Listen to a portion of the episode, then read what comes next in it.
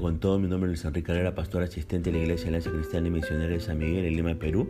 Quisiéramos tener la reflexión del día de hoy, 10 de marzo del 2023. Hoy nos corresponde ver el pasaje de 1 Corintios capítulo 5. Hemos querido titular a este devocional La Iglesia frente al pecado y al pecador. Fíjese que en la Iglesia de Corinto no solo había divisiones, pleitos y grupos que seguían a tal cual hombre. Lamentablemente era una iglesia indiferente a la práctica del pecado dentro de la congregación.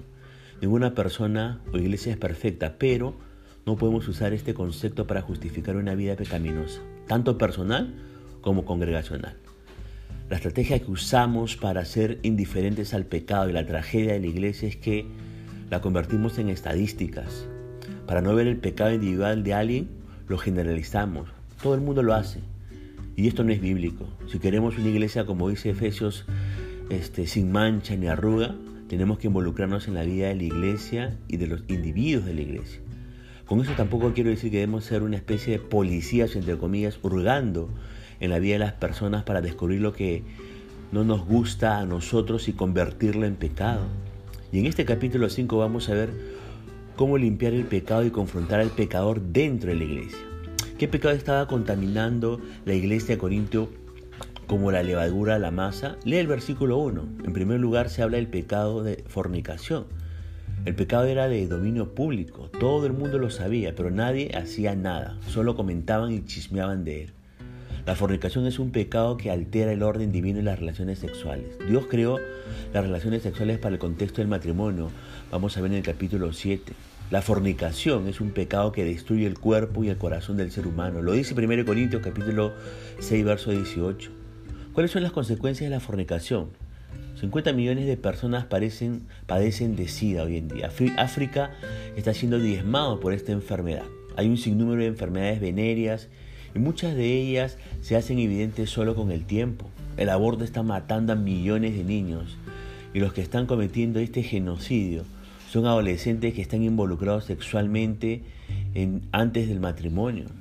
Y como no quieren ser responsables de su pecado, lo cubren con más pecado asesinando a sus propios hijos.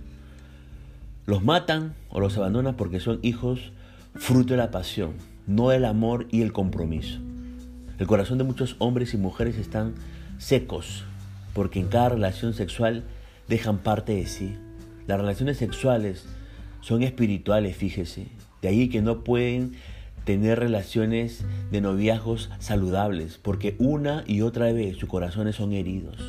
Un gran porcentaje de matrimonios cristianos se destruyen porque habían estado fornicando antes del matrimonio. La fornicación destruye al ser humano. Recuerda a Sansón ahí en Jueces capítulo 3 al 16. Recuerde a Amón con Tamar en 2 Samuel 13. Recuerda a David que perdió a su hijo en 2 Samuel 11. Pero también el versículo 1 nos dice que existía otro pecado, que era el incesto. En la iglesia de Corintio, un hombre estaba viviendo con su madrastra y este pecado ni siquiera el mundo lo practicaba. Aún viviendo en medio de una sociedad saturada por la perversión sexual, Él quiere que seamos distintos. El Señor quiere que seamos distintos. Nuestra cultura moderna de continuo hace énfasis en el, en el sexo y el placer. Se han generalizado la homosexualidad, la pornografía, el incesto, el abuso de los niños, el aborto y otros pecados semejantes. Sin embargo, el Señor ha dicho que sus hijos deben ser diferentes, deben ser santos. ¿Cómo ve Dios el incesto? Levítico 27, 21 al 23 dice, maldito el que se ayunte con cualquier bestia, maldito el que se acostare con su hermana, hija de su padre o hija de su madre, maldito el que se acostare con su suegra, y dirá todo el pueblo, amén. ¿Cómo debe responder la iglesia ante el pecado? Lee el versículo 2. La iglesia no debe ser indiferente al pecado. No podemos pasar por alto pecados que están dañando a la iglesia, dejando en mal al cuerpo de Cristo. Dios no es indiferente al pecado. Lea 2 Samuel capítulo 11 verso 27. Dios no se hizo la vista gorda del pecado de David. Tampoco lo hizo cuando pecó Adán. Tampoco hizo, lo hizo cuando pecó este, Salomón. Dios no es indiferente al pecado de tal manera que envió a su Hijo a morir por el pecado de los pecadores. Uno de los errores más grandes de la iglesia de estos tiempos es que hemos sido permisivos e indiferentes al divorcio, a la fornicación, a la ociosidad, etc. ¿Cómo debe responder la iglesia? La iglesia debe lamentarse por el pecado, dice el versículo 2 en su segunda parte. Y la palabra lamentarse es entristecerse cuando alguien muere. El pecado debe producirnos dolor porque el pecado nos separa de Dios, nos separa de los hermanos, nos hace inútiles en la obra de Dios y perdemos la autoridad que Dios nos ha dado para servirlo. Es doloroso ver cuando el estilo de vida del pueblo de Dios contradice lo que dice creer y profesar. Lamentaciones capítulo 2 verso 11 dice, mis ojos desfallecieron de lágrimas, se conmovieron mis entrañas, mi hígado se derramó por tierra a causa del quebrantamiento de la hija de mi pueblo, cuando desfallecía el niño y el que mamaba en las plazas de la ciudad. Jeremías lloró por el pecado de Israel y también por las consecuencias del pecado. Una y otra vez fueron advertidos, pero no hicieron caso sus, sus conciencias se cauterizaron y decidieron desobedecer abiertamente a Dios. Jeremías no tuvo más que llorar y lamentarse por el pecado de su pueblo, la nación hebrea, porque él entendía el dolor que acusa el pecado, que causa el pecado. Yo le pregunto, ¿llora usted por el pecado? ¿Cuándo fue la última vez que lloró por el pecado suyo, de sus familiares o de su nación? El verso 2 nos dice también que la iglesia debe apartar al hermano. Esta es una de las cosas más dolorosas que puede hacer una iglesia, apartar al hermano de la comunidad. Pero es necesario por la salud del cuerpo de Cristo. Este hombre estaba viviendo peor que los paganos, practicaba un, pecado peor que los paganos. ¿Por qué tenían que apartarlo? La respuesta está en los versículos 16 al 8. Léalos. Una manzana podrida hace podrir toda la canasta, ¿verdad? No quiero perder la canasta de manzanas, por lo que me deshago de la manzana podrida.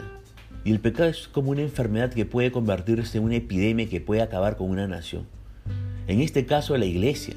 La iglesia puede ser destruida por el pecado. Y hay que separar al hermano porque el pecado le destruye a sí mismo y de paso a los demás. El fruto de sus acciones puede acabar con la comunidad. Ahora, ¿cómo hacemos todo esto para no perder al hermano. Los versículos del 3 al 5 nos los dicen. La iglesia debe juzgar al pecador. ¿Cómo lo hacemos? Lea Gálatas capítulo 6, verso 1, verso 2. Hay que hacerlo en el espíritu, no en la carne. Debemos restaurarle, es decir, arreglar lo dañado. Hay que, hay que restaurarle con mansedumbre, no con violencia. Debemos considerarnos a nosotros mismos, mirar nuestra condición. No debemos dejarlo solo porque necesita nuestra ayuda. Lo digo a la iglesia, o sea, si hay un hermano que esté en falta, lo digo a la iglesia, o sea, al pastor y líderes de la iglesia. Si no oye, lo consideraré como un mundano y le pediré que se vaya a la iglesia. Si se arrepiente, se quedará, pero las consecuencias no se borrarán tan rápido. El verso 5 dice, el tal se entregaba a Satanás para destrucción de la carne a fin de que el espíritu sea salvo en el día del Señor. ¿Qué significa ser entregado a Satanás? Significa excluirlo de la iglesia. Sin el apoyo espiritual de los cristianos, este hombre quedaría solo con su pecado y con Satanás. Quizá esto lo motivara a arrepentirse. ¿Qué significa la destrucción de la carne? La destrucción de la carne puede significar que con el tiempo el hombre por causa de su sufrimiento afuera, entre comillas, posiblemente recapacite y se arrepienta. Al enfrentar las consecuencias, recapacite y vuelva, pero cuando se vuelve, se regresa con cicatrices en el alma y en el cuerpo. ¿Por qué hacemos todo esto? La disciplina en la iglesia tiene un doble fin. Por un lado, restaurar al creyente para que él mismo tome conciencia de que ha defraudado la confianza en la iglesia y en segundo lugar, preservar el testimonio y la doctrina en la iglesia. Este tipo de cosas no son agradables, pero necesarias para el crecimiento saludable de la comunidad y el buen testimonio de la iglesia.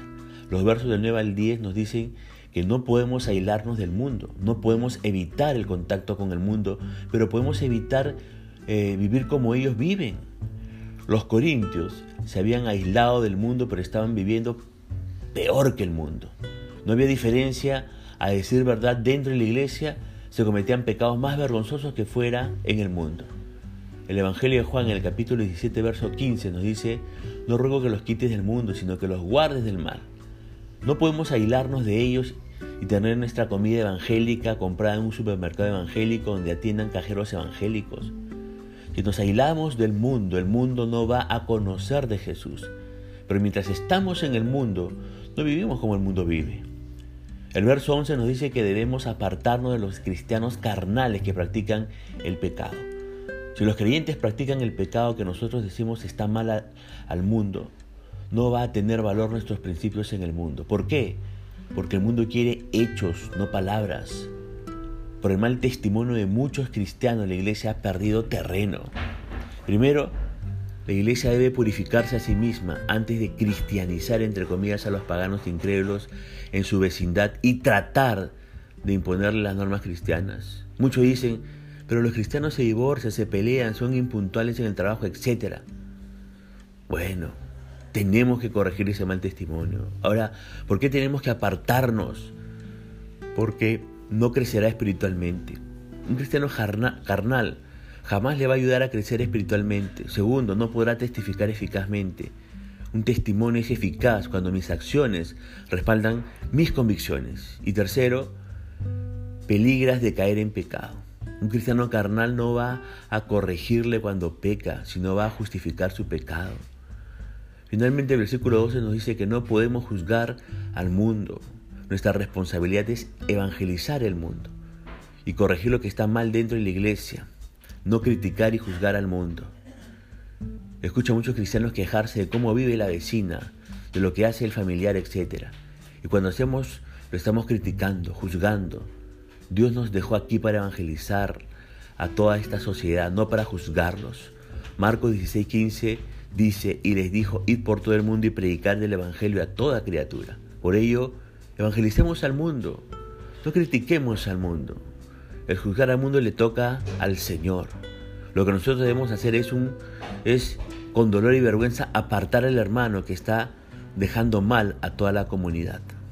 Recuerde por favor, este, como iglesia, no debemos ser indiferentes al pecado. Debemos lamentarnos por el pecado. Debemos corregir el pecado. La iglesia tiene que ser frente al pecado y al pecador en su congregación. Punto final para emocional del día de hoy, deseando que la gracia y misericordia de Dios sea sobre su propia vida. Conmigo será esta nueva oportunidad que el Señor le bendiga.